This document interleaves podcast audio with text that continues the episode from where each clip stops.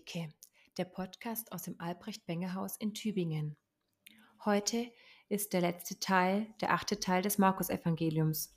Matthias Riedel nimmt sie mit hinein in die Frage Das Ende von Markus, ein zweifacher Weg. Kapitel 16, die Verse 1 bis 8. Willkommen zum letzten Teil in unserer Reihe zum Markus-Evangelium. Dass Sie heute mit dabei sind, zeigt entweder, dass Sie sehr ausdauernd waren und sich alle Teile zum Markus-Evangelium angehört oder angeschaut haben oder aber, dass Sie einfach nur gespannt sind, wie es jetzt am Ende ausgeht. Wie auch immer, ich begrüße alle ganz herzlich, die sich heute Zeit nehmen, um sich dem letzten Abschnitt im Markus zuzuwenden, Markus 16, das Auferstehungskapitel. Bevor wir dahin kommen, möchte ich aber einen Rückblick halten und uns einige Stationen des Weges, den wir gegangen sind, nochmal vor Augen führen, weil dieser Weg uns eben dorthin führt, wo das Markus-Evangelium endet, nämlich in das Grab Jesu und in die Auferstehungsbotschaft. Markus 1, Vers 1, das ist das Evangelium von Jesus Christus, dem Sohn Gottes. So beginnt Markus seine Version des Evangeliums, sein Evangelium. Und mit dieser Botschaft werden zwei explizite Aussagen zur Person Jesu gemacht. Wer ist Jesus? Markus sagt, er ist der Christus und er ist der Sohn Gottes. Und damit ist der Leser des Evangeliums, sind wir eingeweiht in das Personengeheimnis. Die Frage, wer Jesus eigentlich ist, ist dem Leser von Anfang an beantwortet. Und dann führt uns Markus direkt in die Wüste. Markus 1, Johannes der Täufer tritt dort auf, Jesus wird dort getauft, Jesus wird dort in die Versuchung geführt. Die Wüste von Judäa ist der erste Ort, an dem wir uns aufhalten. Die Wüste ist ein lebensfeindlicher Ort, ist der Ort des Todes. Im altorientalischen Weltbild ist das auch der Ort, wo die Dämonen zu Hause sind. Am Ende, in Kapitel 16, werden wir uns im Grab Jesu wieder daran zurückerinnern, dass Markus ja in der Wüste begonnen hatte. Denn auch das Grab ist ein Ort der Lebensfeindlichkeit und ein Ort des Todes.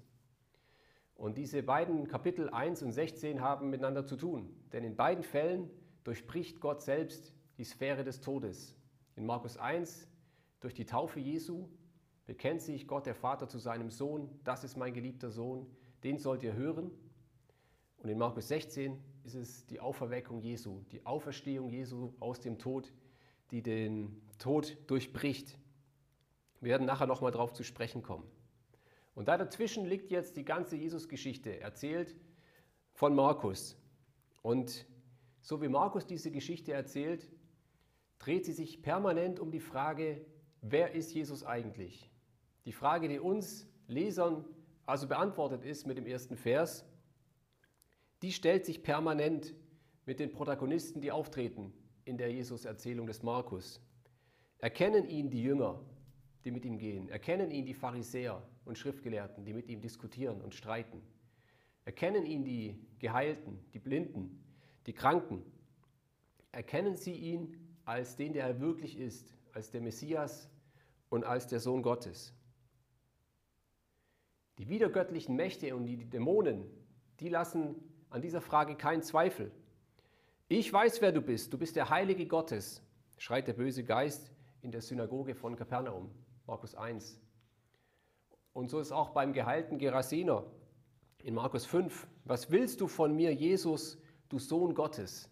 Schreien die Dämonen aus diesem Gerasener heraus. Sie sprechen Jesus an als den Sohn Gottes. Die wiedergöttlichen Mächte also wissen, mit wem sie es zu tun haben. Aber wie sieht es mit den Jüngern aus, die diesen ganzen Weg Jesu mitgehen durch Galiläa? Die gesehen haben, wie Jesus die bösen Geister austrieb, wie er die Kranken heil gemacht hat. Trotz all dieser Erlebnisse und Erfahrungen scheinen sie immer wieder nicht zu wissen, mit wem sie es eigentlich zu tun haben. Und so fragen sie beispielsweise Markus 4 bei der Sturmstillung, wer ist dieser? fragen sie untereinander, nachdem sie das Wunder erlebt haben. Hier stellen die Jünger die Frage nach Jesu Identität. Wer ist dieser? Und in Markus 8 ist es dann Jesus selbst, der diese Frage sozusagen umkehrt und seinen Jüngern die Frage stellt. Ich lese einige Verse aus Markus 8. Und Jesus ging fort mit seinen Jüngern in die Dörfer bei Caesarea Philippi. Und auf dem Wege fragte er seine Jünger und sprach zu ihnen, wer sagen die Leute, dass ich sei? Sie aber sprachen, sie sagen, du seist Johannes der Täufer. Andere sagen, du seist Elia. Wieder andere, du seist einer der Propheten. Und er fragte sie, ihr aber, wer sagt ihr, dass ich sei? Da antwortete Petrus und sprach zu ihm, du bist der Christus. Und er bedrohte sie, dass sie niemandem von ihm sagen sollten. Und er fing an, sie zu lehren, der Menschensohn muss viel leiden und verworfen werden von den Ältesten und den Hohenpriestern und den Schriftgelehrten und getötet werden und nach drei Tagen auferstehen. Dieses Petrusbekenntnis in Markus 8 ist die literarische Mitte des Markus-Evangeliums. Es stehen fast genauso viele Verse davor wie dahinter. Und es ist in mehrerer Hinsicht ein Höhepunkt im Markus-Evangelium. Denn es ist sowohl theologisch als auch topografisch ein Wendepunkt. Topografisch allein deswegen, weil Caesarea Philippi im hohen Norden von Israel sich befindet und ab da der Weg sich nach Süden wendet. Jesus geht von dort aus nur noch Richtung Jerusalem, seinem Kreuz entgegen.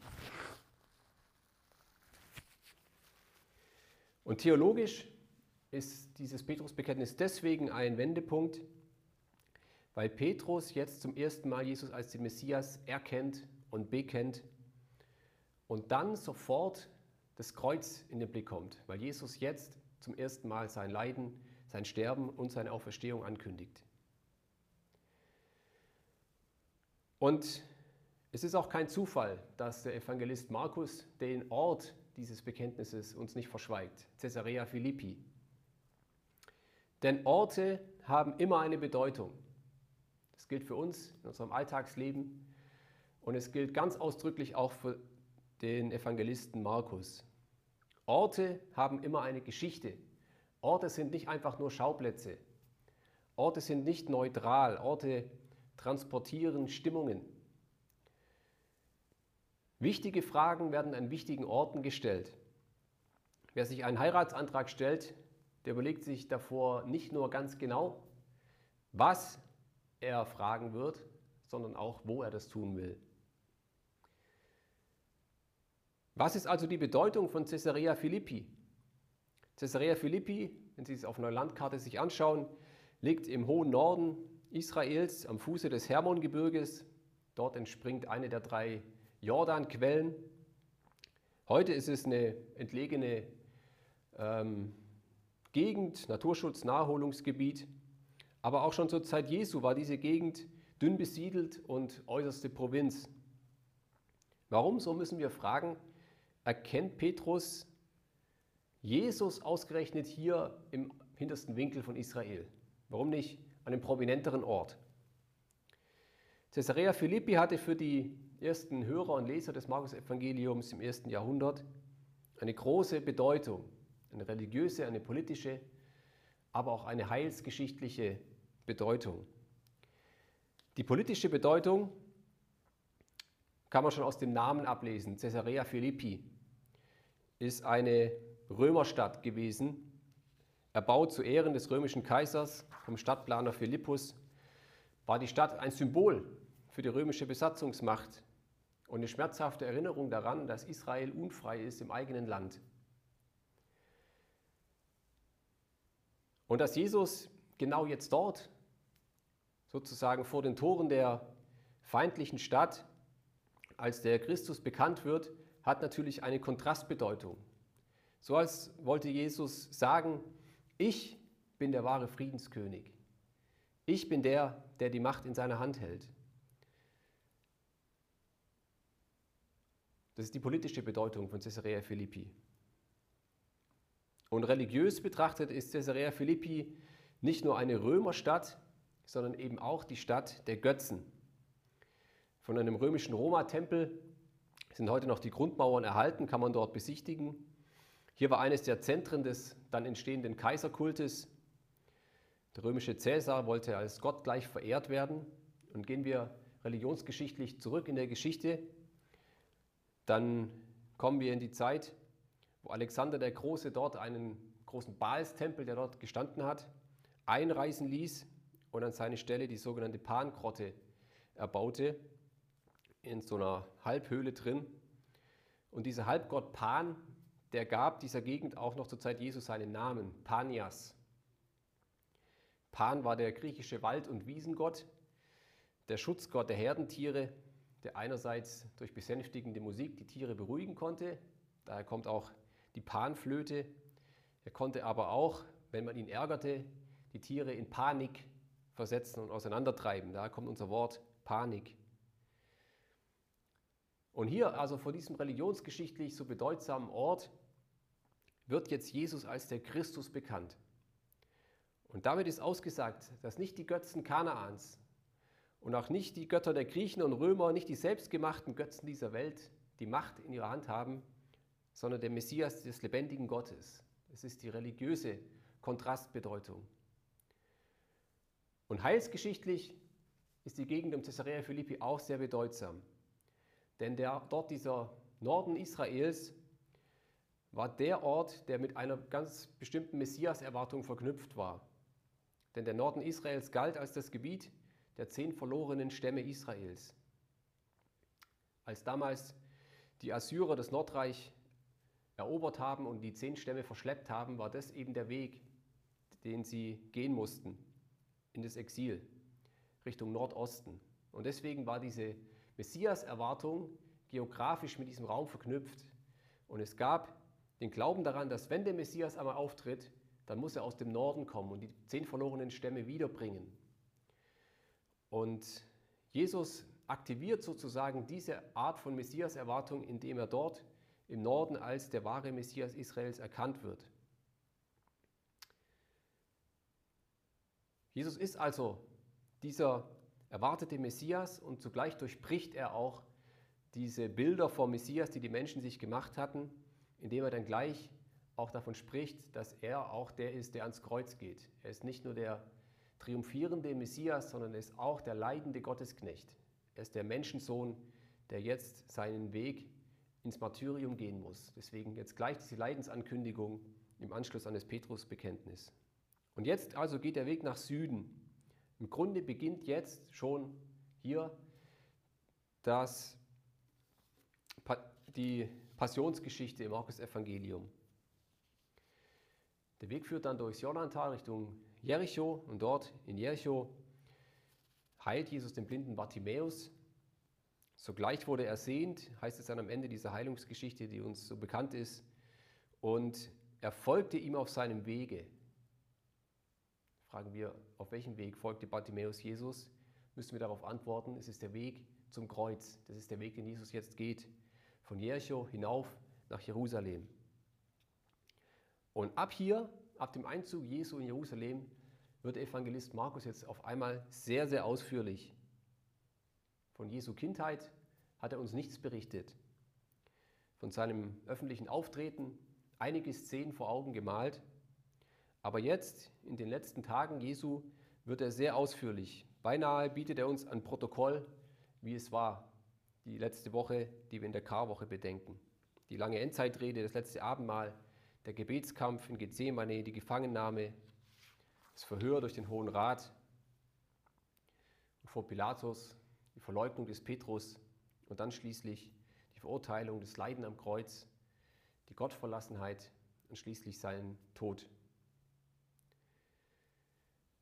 Und dann ist es am Ende dieses Weges, dieses Leidensweges, ausgerechnet der römische Hauptmann, der unterm Kreuz steht und dann als erster Mensch im Markus-Evangelium jetzt diesen Teil des Bekenntnisses spricht. Wahrlich, dieser Mensch ist Gottes Sohn gewesen. Der römische Hauptmann ist der erste Mensch im Markus-Evangelium, der Jesus als den Sohn Gottes erkennt und bekennt. Hier also soll sich die Frage entscheiden. Wer Jesus wirklich ist, soll sich am Kreuz entscheiden. Das möchte uns Markus ganz deutlich sagen. Seine Identität offenbart sich an seinem Kreuz.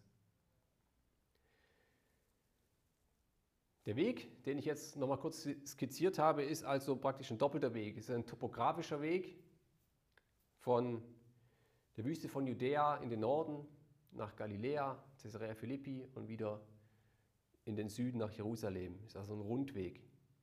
Und zugleich ist es aber auch ein Erkenntnisweg, den wir als Leser mitgegangen sind, der uns ans Kreuz geführt hat. Und jetzt, ganz am Ende dieses Weges, führt uns dieser Weg hinein in das Grab, in das Jesus gelegt haben. Und damit kommen wir jetzt zu Markus 16, die Verse 1 bis 8. Das ist der Abschnitt, auf den ich heute jetzt noch eingehen möchte. Wir kommen zum zweiten Teil dieser Bibelarbeit. Ich lese uns die Verse Markus 16, 1 bis 8 aus der Luther-Übersetzung. Und als der Sabbat vergangen war, kauften Maria von Magdala und Maria, die Mutter des Jakobus, und Salome wohlriechende Öle, um hinzugehen und ihn zu salben. Und sie kamen zum Grab am ersten Tag der Woche, sehr früh, als die Sonne aufging. Und sie sprachen untereinander, wer wälzt uns den Stein von des Grabes Tür? Und sie sahen hin und wurden gewahr, dass der Stein weggewälzt war, denn er war sehr groß. Und sie gingen hinein in das Grab und sahen einen Jüngling zur rechten Hand sitzen, der hatte ein langes weißes Gewand an, und sie entsetzten sich. Er aber sprach zu ihnen, Entsetzt euch nicht, ihr sucht Jesus von Nazareth, den Gekreuzigten. Er ist nicht hier, er ist auferstanden. Siehe da die Stätte, wo sie ihn hinlegten. Geht aber hin und sagt seinen Jüngern und Petrus, dass er vor euch hingehen wird nach Galiläa. Dort werdet ihr ihn sehen, wie er euch gesagt hat. Und sie gingen hinaus und flohen von dem Grab, denn Zittern und Entsetzen hatte sie ergriffen, und sie sagten niemandem etwas, denn sie fürchteten sich.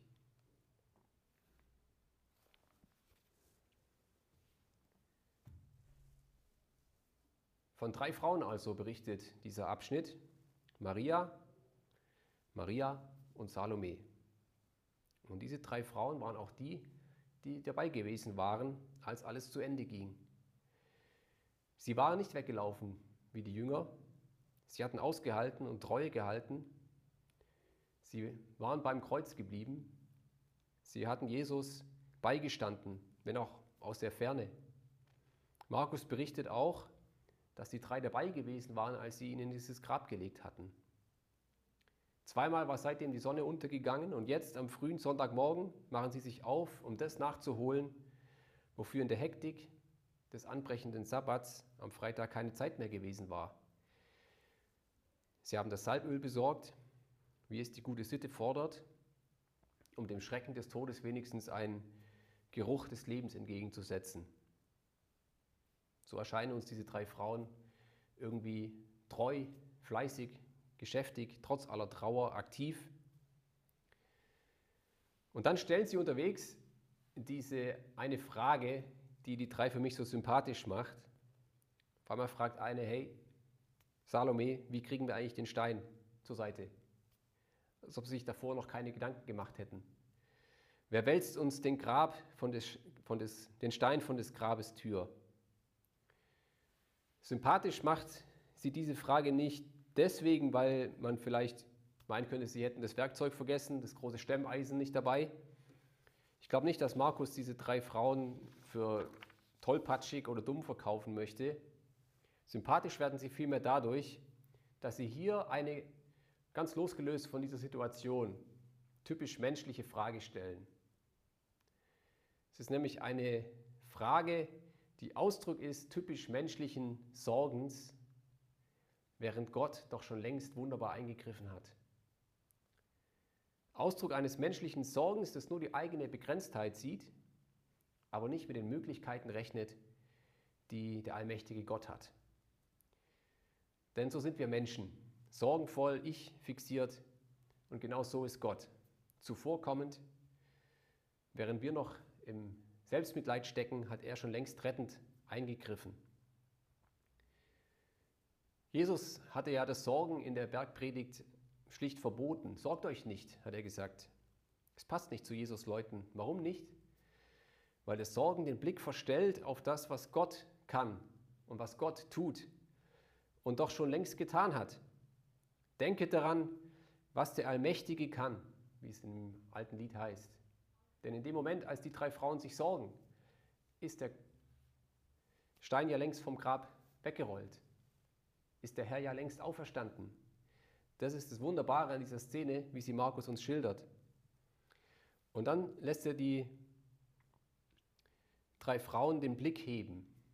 Als sie aber den Blick hoben, sahen sie, als sie den Blick hoben, sahen sie, dass der Stein längst weggewälzt war.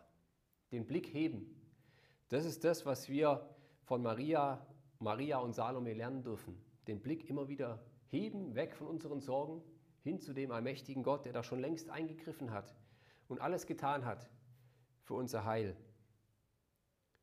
Den Blick heben zum Anfänger und Vollender des Glaubens, wie es der Hebräerbrief sagt, so können wir mutig durchs Leben gehen. Wir haben im Bengelhaus diesen Andachtsraum mit dem großen roten Bild. Ich weiß nicht, ob Sie das kennen. Auf diesem roten Bild ist, wenn man nur flüchtig drauf schaut, einfach nur rot zu erkennen und ein paar Farbkleckse anderer Farbe. Aber wenn man sich Zeit nimmt und dieses Bild betrachtet, dann erkennt man rechts unten schemenhaft zwei Gestalten. Und sie scheinen auf dem Weg zu sein. Und man erkennt dann weiter einige Segel. Und die Szene, die hier dargestellt ist, sind eben die Jünger auf dem Weg nach Galiläa. Die Jünger, die dorthin gehen, wo sie eigentlich herkommen, in ihre Fischerdörfer, in die Fischerboote, auf dem Weg zurück zum See Genezareth. Und wenn man dann aber den Blick hebt und nach oben schaut auf diesem großen roten Bild, dann erkennt man plötzlich übergroß im Hintergrund, aber doch unübersehbar das Gesicht des auferstandenen Jesus. Und wenn man es einmal erblickt und erkannt hat, wird man es jedes Mal sehen, wenn man dieses Bild an, anschaut und betrachtet. Und das ist für mich ein wunderbares Bild für diese Szene, die uns Markus hier in Markus 16, 1 bis 8 vor Augen malt. Immer wieder den Blick heben und den auferstandenen Christus erkennen. Und dann gehen die drei Frauen hinein in das Grab und dann heißt es, und sie sahen einen Jüngling zur rechten Hand sitzen, der hatte ein langes weißes Gewand an und sie entsetzten sich. Und hier möchte ich jetzt nochmal an Markus 1 erinnern, an Johannes den Täufer. Denn auch von Johannes dem Täufer wird beschrieben, welches Gewand er getragen hat. Diesen Kamelhaarmantel, der ihn wie einen alttestamentlichen Propheten erscheinen lässt.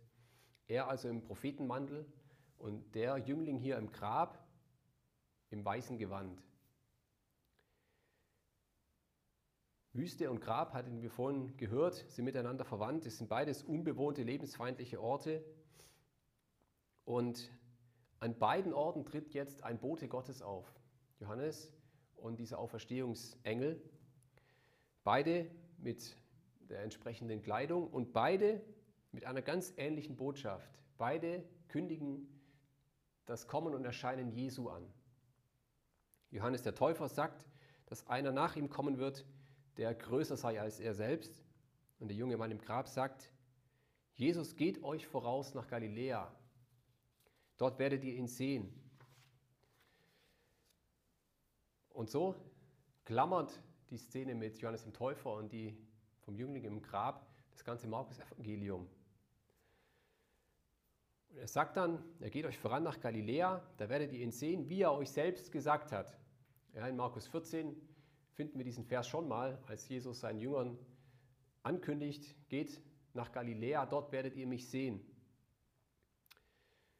Und für mich ist das ein, ein ganz wunderbarer Vers. Er geht euch voran nach Galiläa.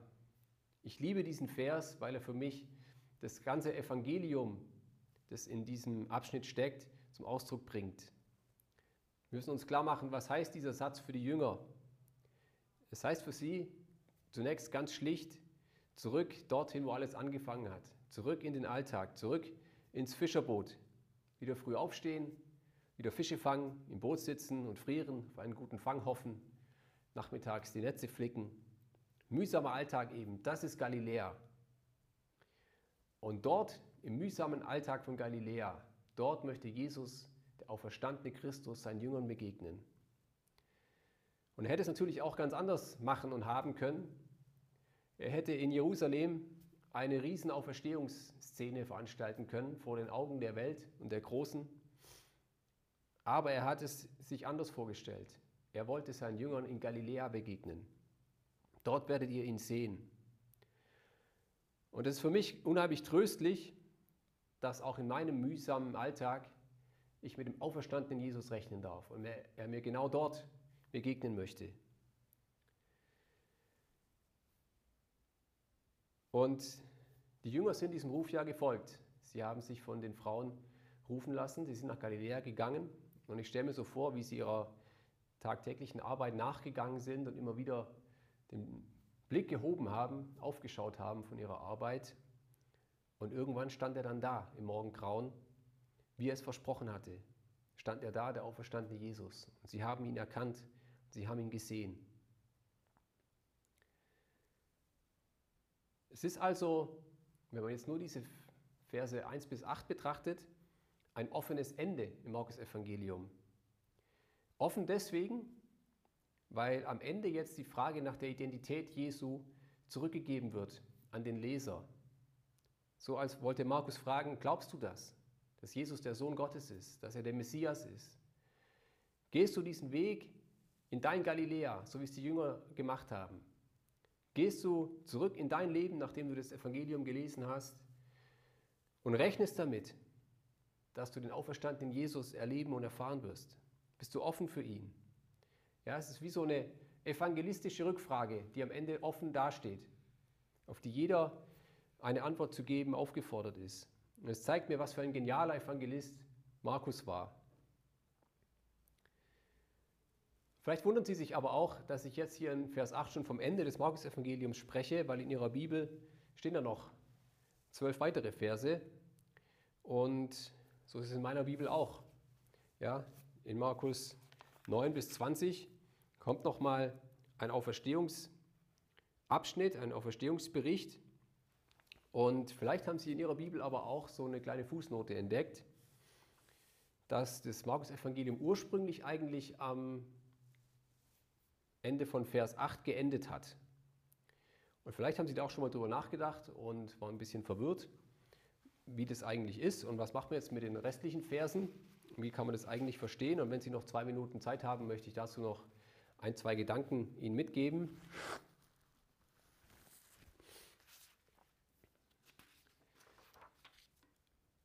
Es ist tatsächlich so, dass in den ältesten Handschriften zum Neuen Testament diese hinteren Verse 9 bis 20 nicht enthalten sind. Sowohl im Codex Sinaiticus und im Codex Vaticanus sind zwei wichtigsten Handschriften, also griechischen Urschriften zum Neuen Testament, sind diese Verse 9 bis 20 nicht enthalten.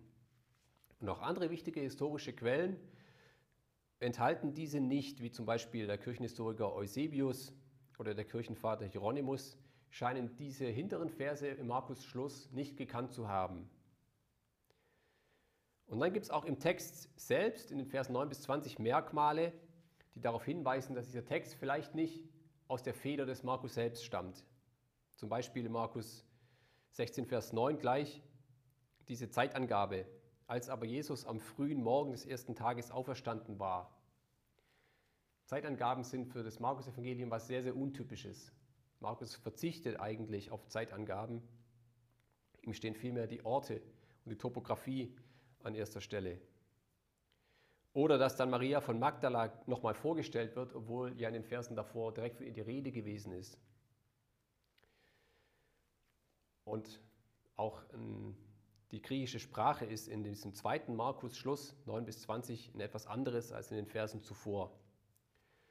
Und wenn man aber diese Verse durchliest, 9 bis 20, dann erinnern sie einen eigentlich an die Auferstehungsberichte der anderen drei Evangelisten.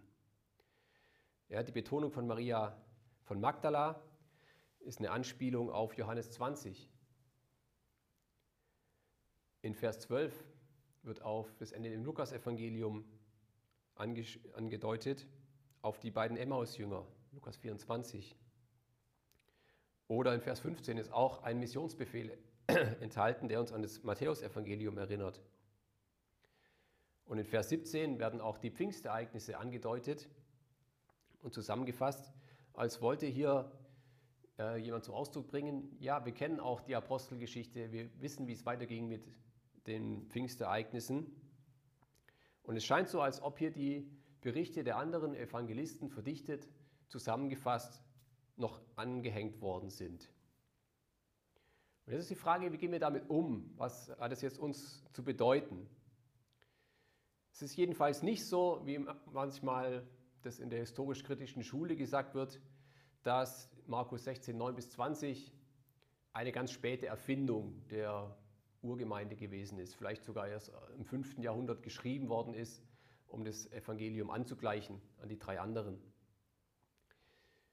Das ist deswegen sehr unwahrscheinlich, weil es durchaus historische Hinweise darauf gibt, dass diese Verse schon im zweiten Jahrhundert bekannt waren. Zum Beispiel bei Justine Märtyrer, der diese Verse, Markus 9, 16, 9 bis 20, teilweise zitiert, nur eben noch nicht als Teil des Markus-Evangeliums zitiert. Es war also eine relativ alte Tradition der Jesus-Überlieferung, die aber noch nicht mit dem Markus-Evangelium in Verbindung gebracht worden ist. Das muss irgendwann später passiert sein. Das Spannende ist also jetzt nicht, ob dieser zweite Markus-Schluss auch zuverlässig ist, sondern eher, ob Markus selber tatsächlich sein Evangelium eigentlich mit dem Vers 8 hat enden lassen wollen. Und das halte ich eigentlich für eine unwahrscheinliche Variante, denn wir hatten es ja gelesen, am Ende von Vers 8 steht die Furcht und Zittern der Frauen und das Entsetzen und das Erschrecken durch diese Begegnung mit dem Engel. Und es ist sehr unwahrscheinlich, dass der Evangelist Markus das sozusagen als letztes Wort in seinem Evangelium hat stehen haben wollen. Und ich schließe mich jetzt hier einem Experten an, der sich in der Frage viel besser auskennt als ich, der Neutestamentler N.T. Wright, geht davon aus, dass Markus ursprünglich eigentlich nach Vers 8 auch noch ein Auferstehungskapitel schreiben wollte, aber aus irgendwelchen Gründen nicht mehr dazu gekommen ist. Vielleicht war es die Verfolgungssituation in Rom, wo Markus sein Evangelium geschrieben hat, dass er vielleicht direkt daran gehindert worden ist, noch diese, dieses letzte Kapitel zu vervollständigen. Oder er hat es noch geschrieben, aber es ist verloren gegangen.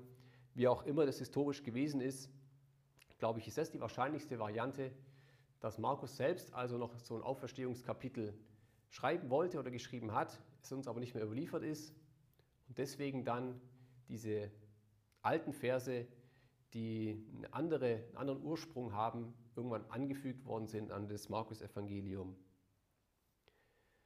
Und deswegen hat die alte Kirche meiner Meinung nach ganz im Sinne des Markus gehandelt, als diese Verse da angefügt worden sind. Es ist also nichts Fremdes, was dem Markus jetzt noch angedockt worden ist, sondern ist ganz in seinem Sinne gesehen und zu Recht wurde dieser zweite Markus-Schluss auch als kanonisch betrachtet, also zum Bestand des Neuen Testaments gehörend. So viel noch dazu. Und zum Schluss möchte ich Ihnen Danke sagen fürs Zuhören bei dieser Bibelarbeit und bei den vorhergehenden.